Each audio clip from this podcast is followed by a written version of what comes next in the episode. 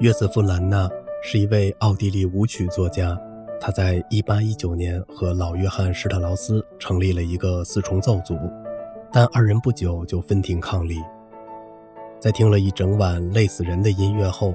女大公索菲来到兰纳跟前，夸奖了他几句：“您真努力，他温柔地说。兰娜用手绢擦了擦额头，用老土的维也纳方言回答：“是的，殿下，我的确很努力。”他还脱掉外套，加上一句：“看我淌了多少汗。”于是他立即被停了职，